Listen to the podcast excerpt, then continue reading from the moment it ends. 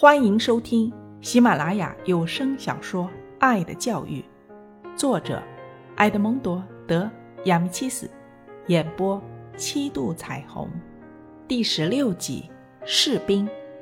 二十二日，自从失去爱子后，校长经常在放学后去观看过路的军队。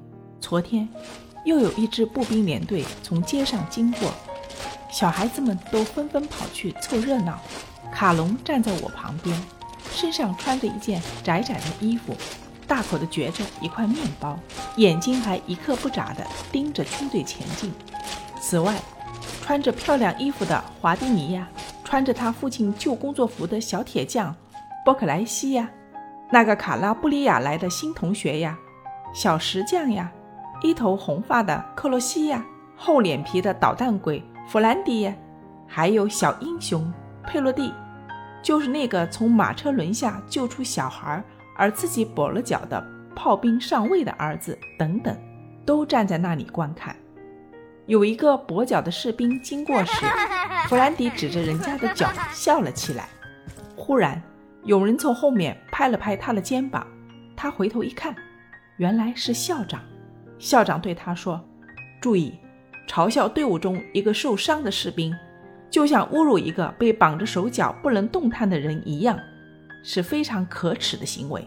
弗兰迪听了这话，马上躲到一边去了。军队分成四列行进着，士兵们满身都是汗水和尘土，肩上的钢枪在阳光的照耀下闪闪发光。校长对我们说：“孩子们，我们应该感谢士兵们，他们是我们的守卫者。”一旦有外敌来侵犯我们的祖国，他们就要舍身去保卫国家和人民的安全。你们刚才都看到了，他们的年龄比你们大不了多少，他们还是些孩子，本来也是应该在学校念书的。他们和你们一样，有穷人家的，也有富人家的。你们一看他们的脸型，就知道他们来自意大利的各个地方。有西西里人、那不纳斯人、塞蒂尼亚人，还有隆巴尔蒂人。这是一支老连队了，其中有些人曾经参加过1844年的战争。现在，士兵虽然经过多次变更，可军旗还是当年传下来的。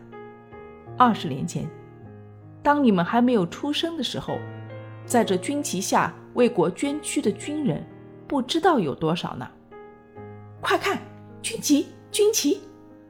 卡隆指着前面，突然喊道：“真的，那军旗就在士兵们的头上，迎风飘扬着。”校长说：“大家听着，等三色旗从我们面前经过的时候，我们一定要行举手注目礼致敬。”过了一会儿，一个军官举着军旗朝我们这边经过。这面军旗已经残破不堪，而且已经褪了色，旗杆顶上还挂着勋章。我们一下子都把手举在额前向他致敬。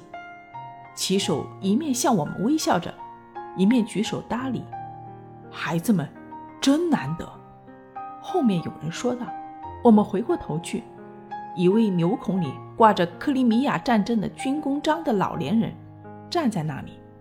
原来他是一名退职的军官，难得啊，你们做得很好。他反复地说。这时，连队已经沿着河岸转弯了，小孩子的欢呼声和军队的喇叭声相应和着，响彻整个街道。老军官目送着军队离去，眼睛都湿润了。